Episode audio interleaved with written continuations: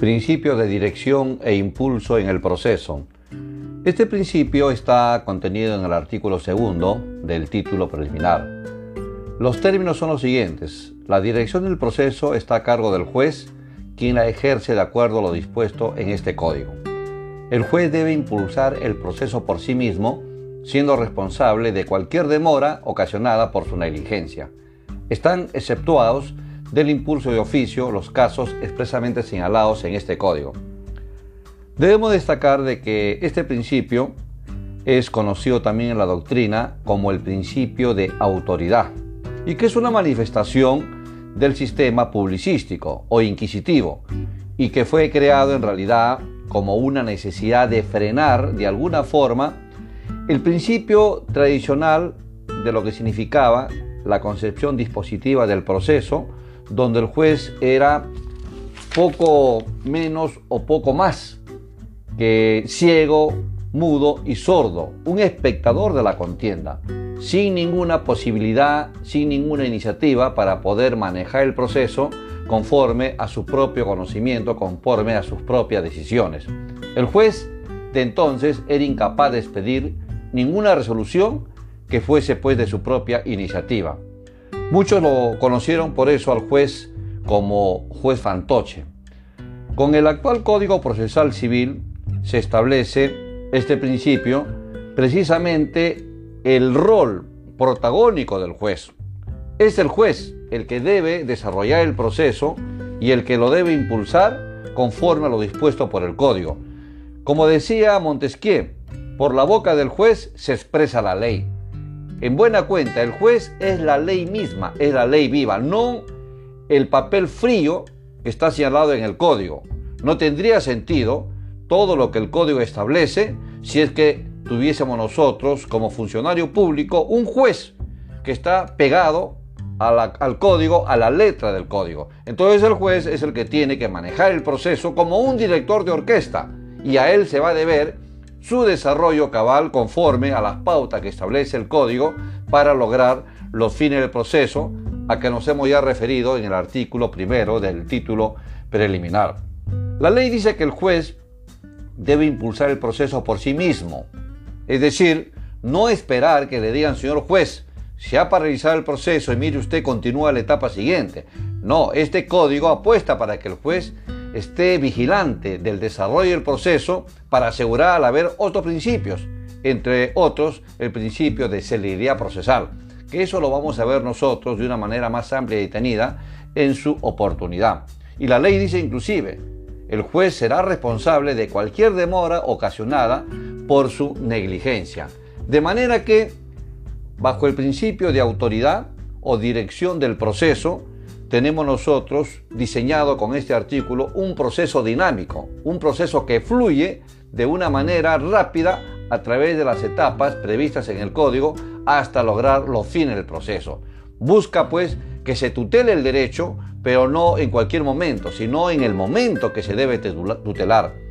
Muchos derechos a veces llegan tarde en la vida de los litigantes. Eso es lo que quiere evitar este código. Quiere que la tutela jurisdiccional sea efectiva la tutela de un derecho, y lo será cuando el juez, investido de esta potestad de impulsar el proceso por sí mismo, tome en consideración que hay derechos que no pueden esperar más. De manera que es saludable la consagración de este principio que le da al proceso un movimiento, le da un motor a cargo pues del propio juzgador.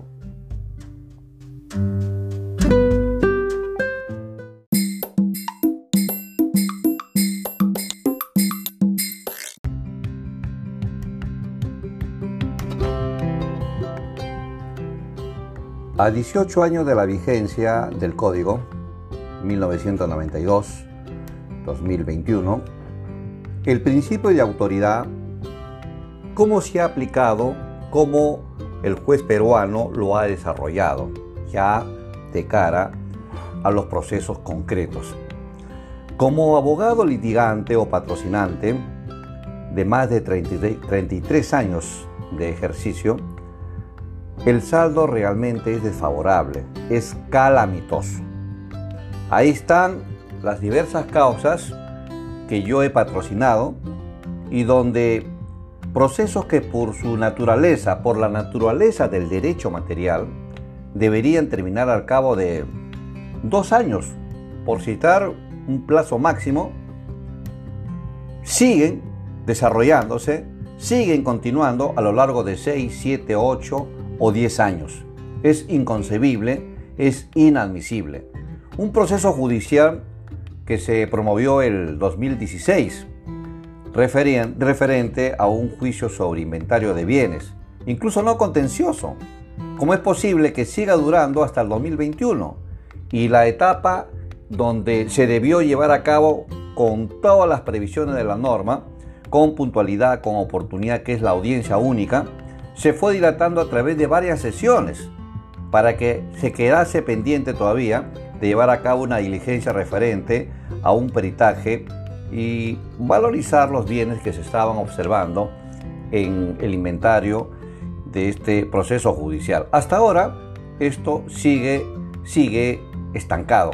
De manera que es muy cuestionable que a la luz de los hechos los jueces no hayan sabido atesorar la importancia de este principio de autoridad. Es el litigante más bien, a través del abogado, el que en la práctica ha venido exigiendo, ya sea directamente al juez o a través del asistente o secretario, para que continúe el proceso. Y los proveedores son siempre, téngase presente, téngase presente. No hay ninguna responsabilidad que la ley establece para que el juez entienda que él ha sido el causante y que es el causante de la demora y del estancamiento de este proceso. Desgraciadamente ese es el balance a lo largo de 18 años de vigencia de este código de que el principio de autoridad no ha cambiado casi nada de lo que fue con el código de 1912 el principio dispositivo, donde el juez simplemente era un mero aplicador del código. Vemos nosotros que no ha variado casi nada en la práctica judicial.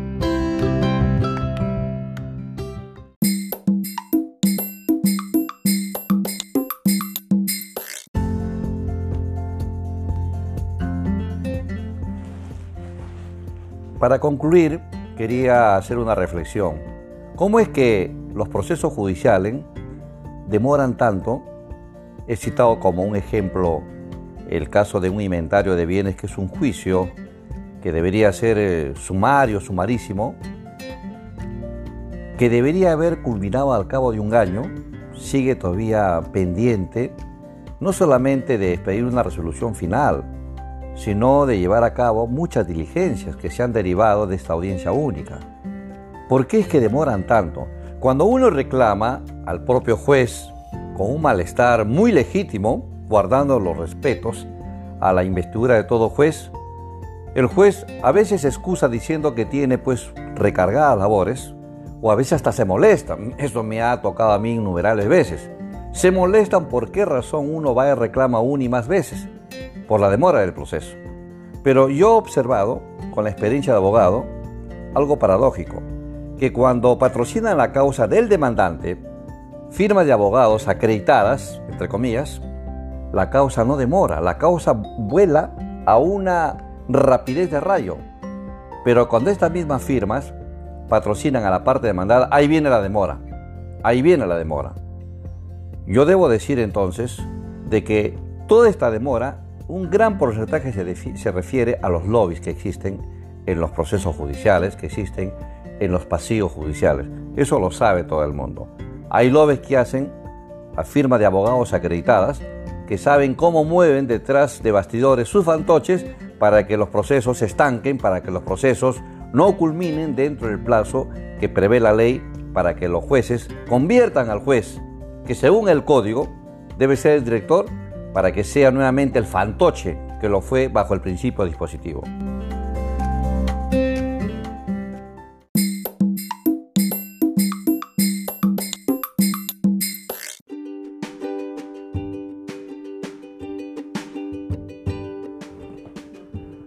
Finalmente, una reflexión a manera de conclusión de este principio de dirección del proceso o principio de autoridad como ya lo hemos mencionado, a qué se refiere la doctrina procesal.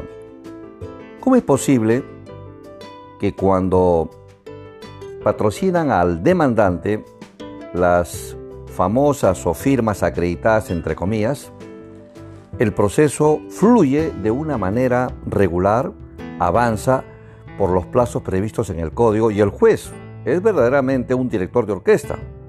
Impulsa el proceso a través de las etapas consiguientes y llega a finalizarlo en la oportunidad prevista por el código. El juez se edifica en la práctica como un verdadero director del proceso.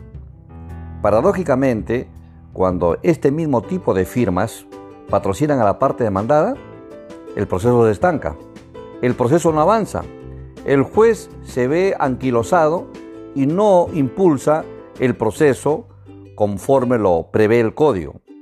Obviamente, bajo esa demora, un juicio que demora 5, 8, 10 o más años, pues la tutela jurisdiccional del derecho deviene ilusoria. No se cumplen los fines de este código. ¿Qué podemos nosotros derivar de esta reflexión?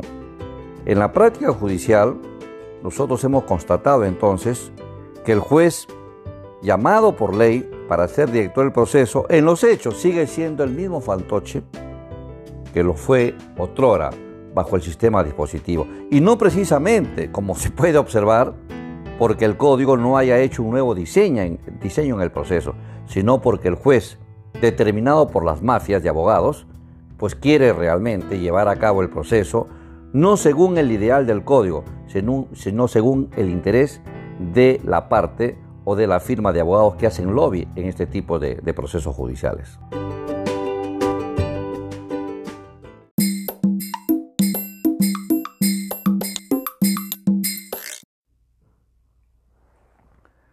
Podemos agregar en dos acotaciones. La norma expresa que el juez es responsable de cualquier demora que se ocasione en el proceso, ocasionado por su negligencia. En primer lugar, si bien la ley señala que el juez es el director del proceso y dentro de ese rol, como protagonista del desarrollo del mismo, él debe impulsar el proceso a través de las etapas consiguientes hasta lograr sus fines, las partes no significa que sean inertes y que por consiguiente mantengan una pasividad. El código no lo dice, pero si el proceso es un movimiento y están en juego intereses de las partes, no deja de ser de interés de las partes para que ellas, a través de sus abogados patrocinantes, impulsen el proceso haciéndolo saber al juez que está en situación o en el estadio procesal de poder avanzar y continuarlo conforme a la etapa correspondiente. Entonces, el desarrollo del proceso, según este principio, si bien cae como un rol fundamental en mano del juez, no deja de estar también en mano de las partes, para que conjuntamente el juez con las partes puedan asegurar la continuidad del proceso dentro de los plazos establecidos al logro de sus fines. El principio en comentario señala también que están exceptuados de este principio aquellos casos en que el código expresamente los exceptúa. En realidad son casos que por la naturaleza del derecho en contienda son de estricto interés de los particulares y en donde por consiguiente el Estado no puede intervenir, no puede impulsarlo y queda librado a las partes su continuidad, el impulso del proceso. Por excelencia el juicio de divorcio. Si las partes que se han sometido a un proceso, a una contienda, para ventilar un divorcio por las diversas causales que tiene previsto el Código Civil. Por ejemplo, podría ser la causal de eh, violencia, la causal de ofensa, por las diversas causales que prevé la norma. Luego, en determinada etapa del proceso, se deja de impulsarlo y el juez espera que esto sea impulso de las partes, pero ellas no se avienen a ello, haría mal el juez en impulsarlo de oficio aplicando de una manera cerrada este principio, porque podría ser contraproducente de que las partes de repente se han avenido a un entendimiento y de repente hasta ya están viviendo los cónyuges que estaban lidiando, ya se han eh, avenido a una, eh, a una conciliación y estén compartiendo nuevamente el techo conyugal. Entonces, para estos casos, donde el derecho por su naturaleza es de estricto interés de los particulares, la ley exceptúa el impulso y oficio. En, como en todas las normas, hay que también entender la normatividad procesal, estos principios, con un sentido de razonabilidad.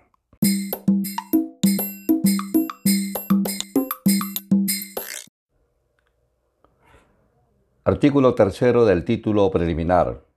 Función publicística del proceso. Fines del proceso e integración de la norma procesal. El texto de la primera parte de este artículo es el siguiente.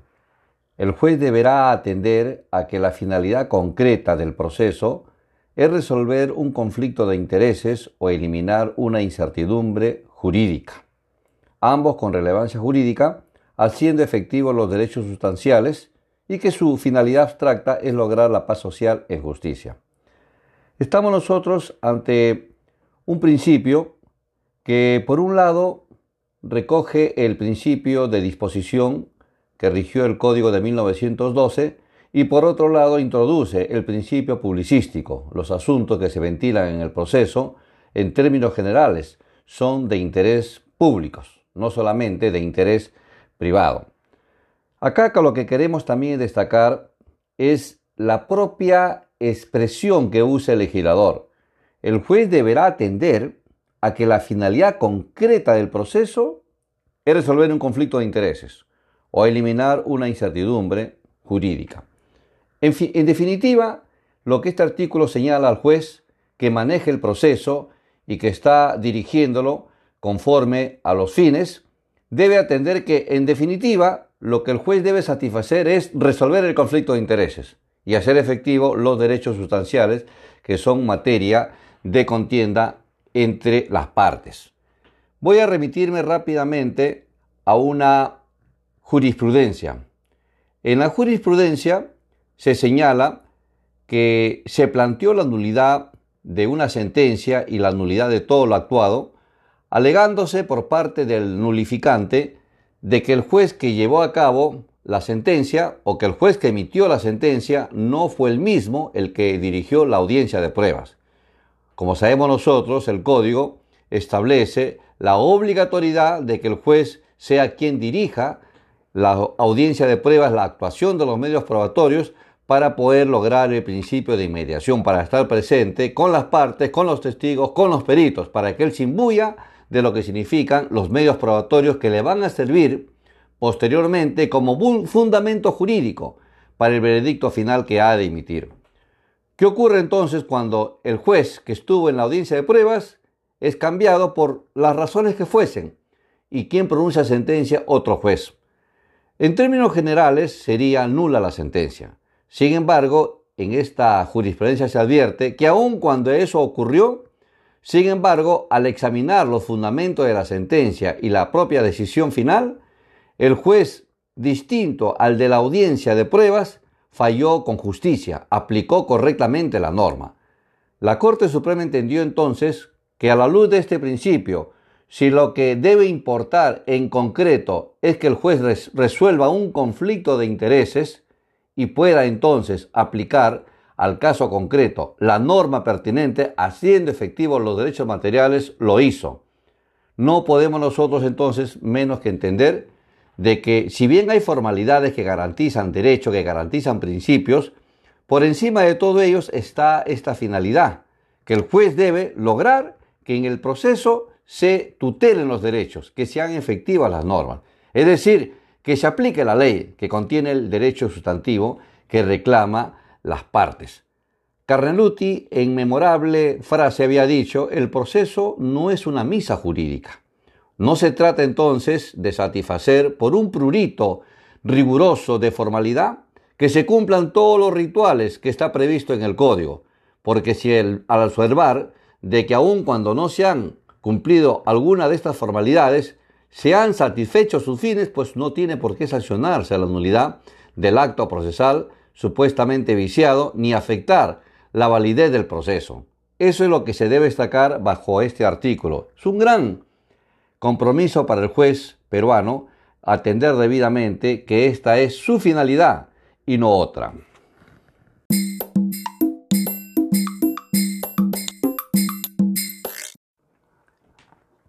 Agreguemos que la norma, si bien es cierto, establece como finalidad del proceso que se deben resolver los conflictos de intereses o eliminar una incertidumbre jurídica, la ley exige, establece un condicionamiento, siempre que tengan relevancia jurídica.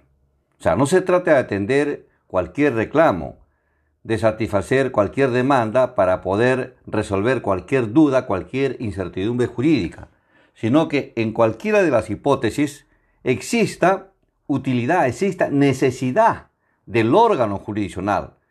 Constituir un proceso, un conjunto concatenado y en realidad complejo de actos, constituido por formalidades, por actos administrativos, por cédula de notificación, por gasto, por tiempo, el despacho judicial, la infraestructura que significa establecer una sede judicial, el pago de un juez, de auxiliares de justicia, peritos, la policía, el notificador, todo ello, para poder constituir un proceso, no se puede constituir simplemente porque el derecho que se está demandando es de malestar de la parte, pero que no tiene mayor trascendencia en lo económico o en la utilidad, y que a la sociedad por último tampoco le puede interesar.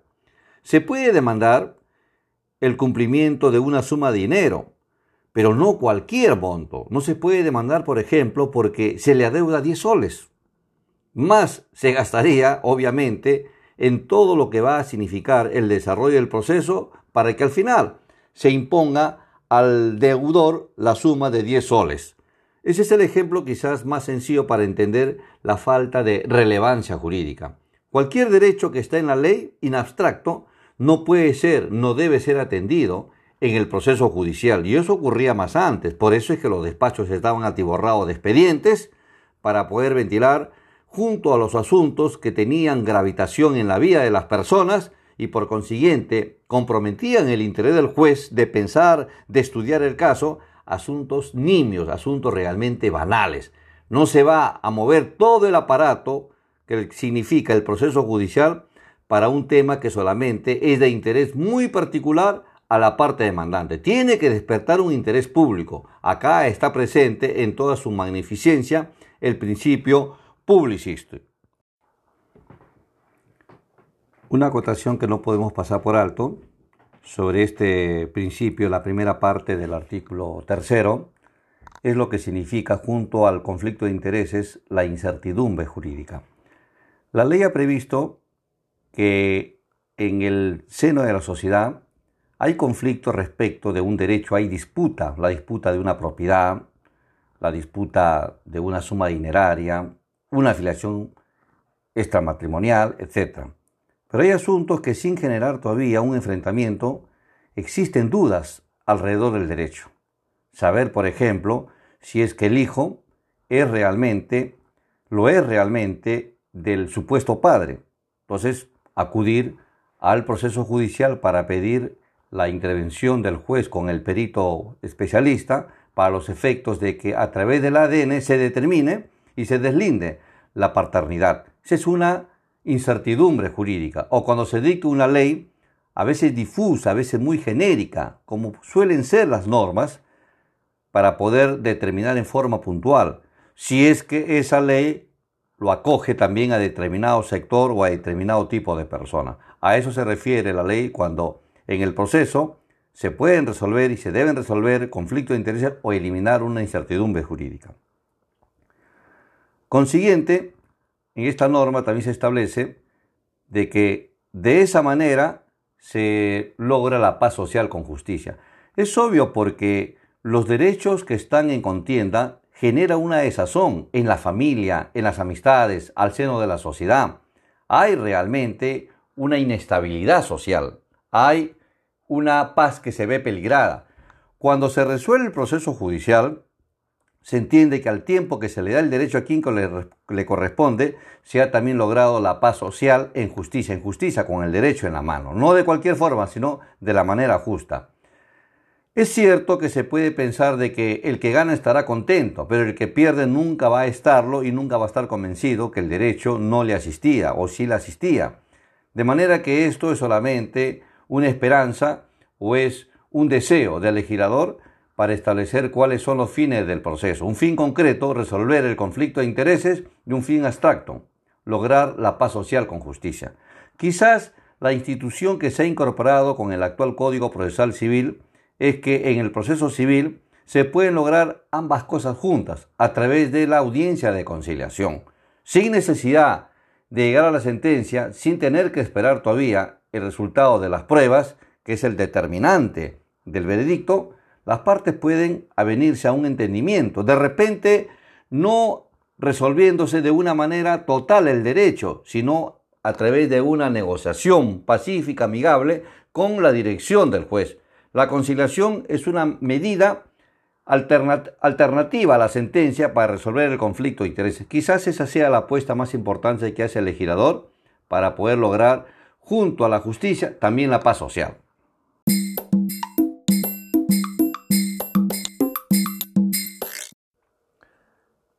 En su última parte, esta norma establece lo siguiente. En caso de vacío o defecto en las disposiciones de este código, se deberá recurrir a los principios generales del derecho procesal y a la doctrina y jurisprudencia correspondientes en atención a las circunstancias del caso.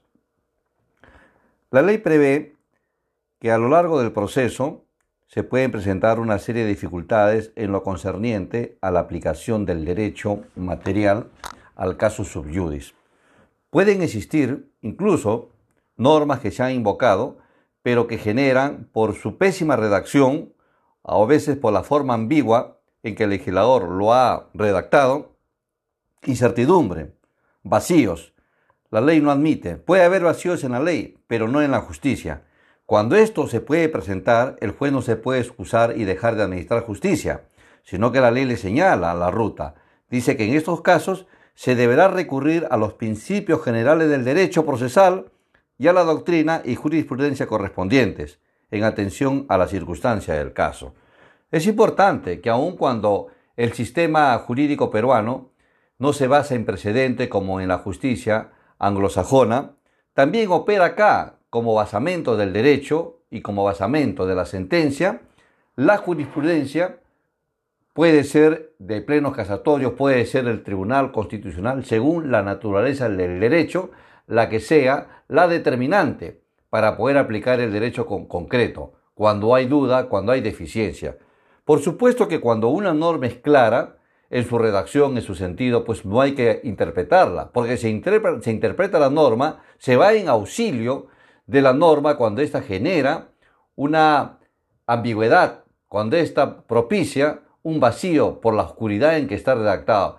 Pero cuando la norma es clara, no hay necesidad de recurrir a estos principios. Se recurre cuando por deficiencia la ley genera una incertidumbre en el juez que la va a aplicar. Pero el juez no deberá dejar de administrar justicia por defecto o deficiencia de la ley y entonces acudirá a los principios generales del derecho procesal y a la doctrina y jurisprudencia. En su oportunidad veremos nosotros lo que significan los principios generales del derecho procesal, la doctrina y jurisprudencia.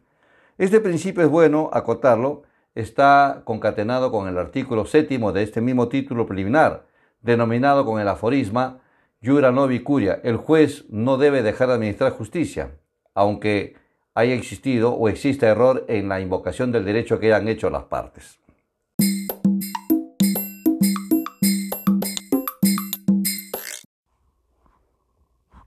Artículo tercero del título preliminar. El juez deberá atender a que la finalidad concreta del proceso es resolver un conflicto de intereses o eliminar una incertidumbre, ambas con relevancia jurídica, haciendo efectivos los derechos sustanciales y que su finalidad abstracta es lograr la paz social en justicia.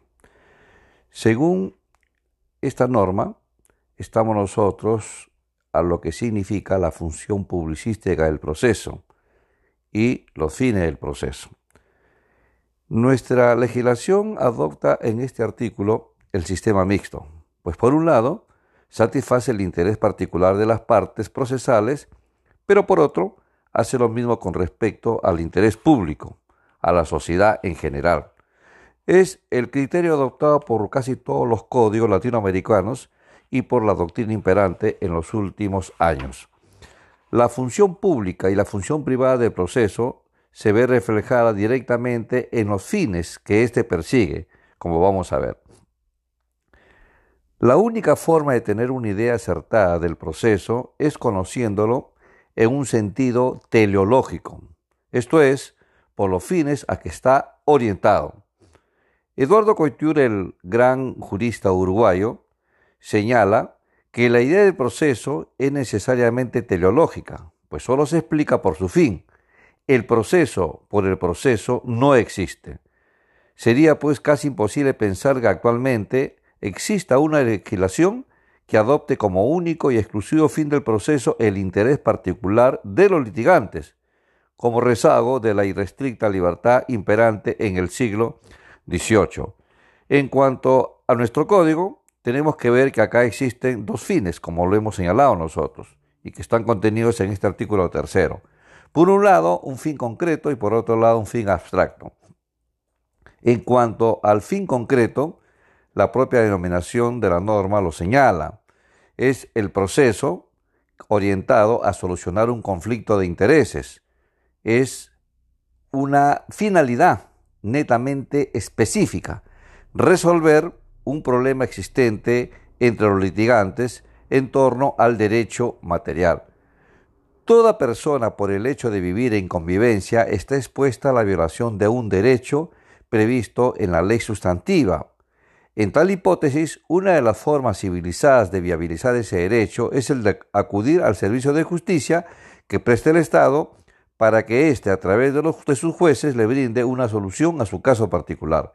La persona se sirve del proceso, ya que este es el principal medio legal que tiene para solucionar su conflicto. Y ahí el interés privado. Es el interés privado que señala la norma procesal.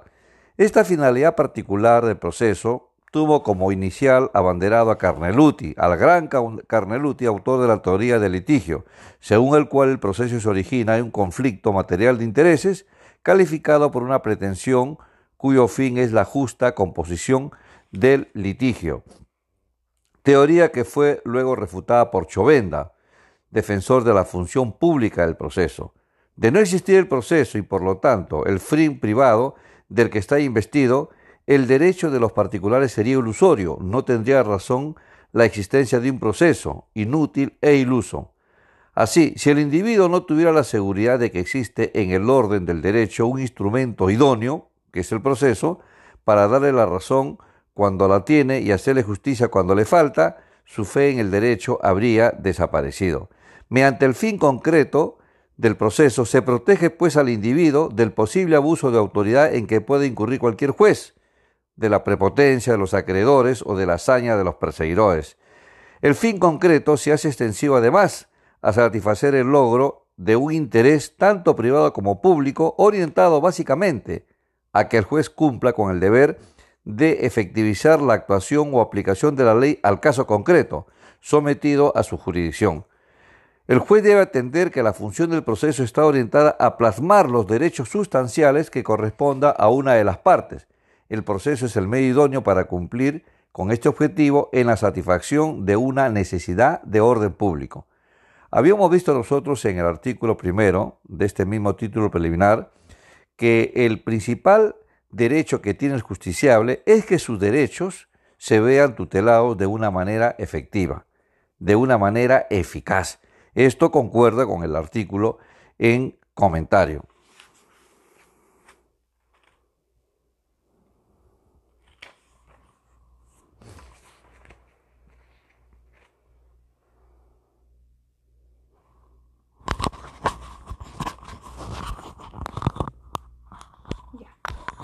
Estoy ensayando, ¿eh?